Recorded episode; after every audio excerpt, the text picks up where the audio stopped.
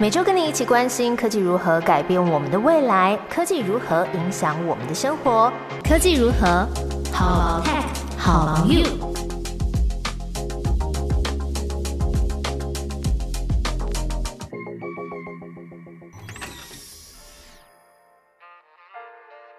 Hello，大家好，我是某某，在科技如何跟你分享科技新知，一起探讨生活中的科技大小事。今天要跟你分享的是 Instagram 的新玩法、新规定，还有用智慧语音助理模仿过世亲人的声音，你想听吗？Instagram Reels 连续短片的功能陆续在不同国家推出了，台湾也解锁这个玩法好一阵子。那现在滑 IG 呢，就很常被满版的影片冲击到。你有实际的来使用过这个功能吗？Reels 的编辑功能啊，其实越来越完善了，可以加音效啊、录旁白。换滤镜啊，编辑那个影片长度，越来越多实用的功能。那如果你是玩社群的高手，会用其他简单影音的 App 来上音乐之后再上传的话，有时候会遇到音乐的版权没有互通，反而是影片被静音的问题。所以目前呢，还是最推荐使用 Instagram Reels 里面提供授权的音乐。那平常你在划别人的影片的时候啊，如果有听到喜欢的配乐，就可以按歌曲名称来看一下别人使用这首歌的范例，然后呢，可以把这首歌先存起来，就像之前存滤镜一样。那现在呢，Reels 还有推出混搭功能哦。你可以选择喜欢的 reels 来按下这个混搭，录成自己的版本。你按 remix 之后呢，就可以在界面上设定你是要一左一右还是一前一后，很适合用来跟歌手合唱啊，还是要模仿搞笑。接下来我觉得应该会是新的社群潮流。那如果别的使用者他使用 Instagram 的 reels 来剪辑的话，那么他制作的模板也会连同一起上传到 IG 上面。你可以用这个范本功能呢，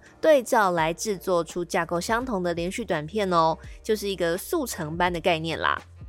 那这阵子大家在使用 IG 的时候啊，有没有被要求要输入生日呢？可以理解 Instagram 啊平台他们想要针对年轻的用户，应该是要做一些内容上的区隔。因为官方有规定，至少要年满十三岁才可以注册这个账户，避免心智发展还没有成熟的青少年呢受到 social media 的演算法影响，没有办法判别什么是对身心不健康的内容。总之呢，我大于十三岁已经太久了，所以我输入完生日之后呢，诶，就是好像没有事情发生一样。可是如果今天使用者是十三到十七岁的青少年，那 Instagram 可能会提供适合年龄的使用体验，像是预设成为不公开的账户啊，避免其他用户来对这些 teenager 做不必要的联系。那后来看 Instagram 官方发布的新闻，有发现他们其实是调整了年龄政策的这个验证方法。接下来是要用 AI 来抓谁福报年龄哦。如果用户要修改年龄，从未满十八岁改到满十八岁或是以上，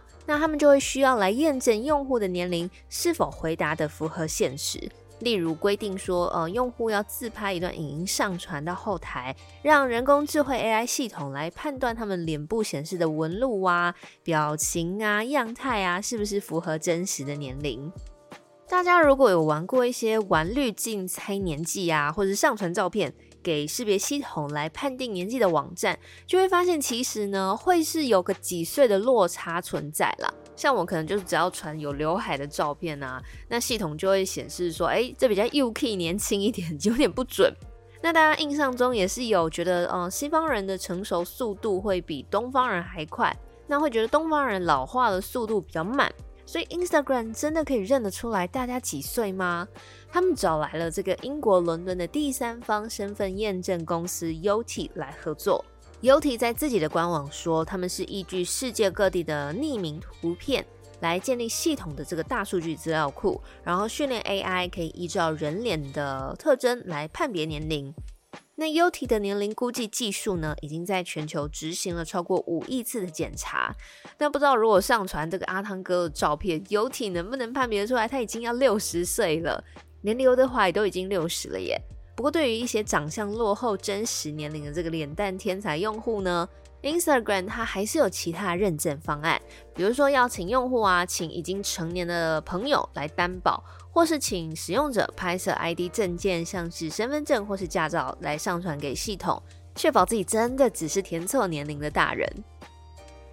接下来要继续跟你分享的是关于 AI 的新闻。前阵子 Google 有一位工程师，因为他对外宣称他们公司研发这个 AI Chatbox 逐渐变得有知觉了，就被 Google 勒令停职。那时候，工程师 Black Lemoine 在跟这个 AI Chatbox Lambda 聊天，Lambda 说出：“我意识的本质是我意识到我的存在，我渴望更了解这个世界，而我有时候会感到快乐或悲伤。”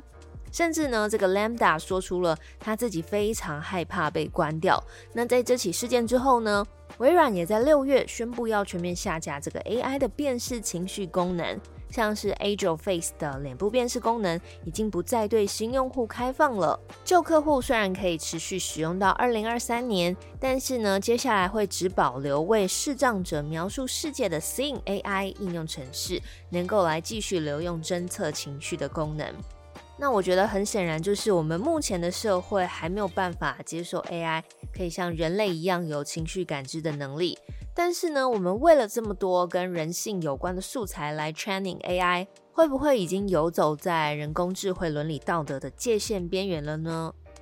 像是 Amazon 六月举办的人工智慧大会上啊，就发表了一个新功能，是要让智慧语音助理 Alexa 可以复制人声的模式。在未来可以克制化的来改变你家里 Alexa 的声音，转换成过世亲人的声音。那发表这个功能的 Amazon Alexa 首席科学家 Rohit Prasad 他说：“因为 COVID-19 疫情让世界上很多人失去了挚爱的亲友，虽然 AI 人工智慧没有办法让失去亲友的痛苦消失，可是呢，能够让对于他们的记忆继续延续下去。”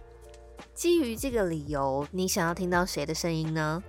在科技如何的第一集有跟大家分享过一间以色列的新创公司叫 DeepDub，它只要使用演员几分钟的语音资料就可以建立模型，然后透过 AI 转化，可以让原始的演员用他的音色来说出你的语言。就假设我们看《爱的迫降》好了，那玄彬就会说中文，可以让剧迷不会再因为配音而出戏。我目前仍然是很期待 Netflix 可以赶快跟 DeepDub 合作，想要听听看，就是没有语言隔阂了之后，是不是可以更融入剧情？可是呢，如果 Alexa 这个已故亲人语音助理的功能，即便它推出了，我想我都还是需要很长的思考时间，才能去决定是不是有这个勇气，可以再试着听听看爸爸或是妈妈来跟自己说话的声音。撇除掉拟人化，说出他从没有说过的话，这种真实性的伦理问题，以及人工智慧如果自我觉醒之后会有什么后果？我的想法是，生命之所以珍贵，就是我们每个人都只能活一次，我们得在有限的岁月里面尽情的体验人生，所以每个时刻都是没有办法再重来的。那不能复刻的回忆，在心里发酵的，就会更有价值。也欢迎大家跟我分享看看，你想不想从 Alexa 的这个新功能听听看已经过世的亲人的声音呢？也谢谢你愿意收听科技如何，让节目能透过短短的十分钟陪伴你得到一点新资讯，获得一点小启发。我们下次见喽！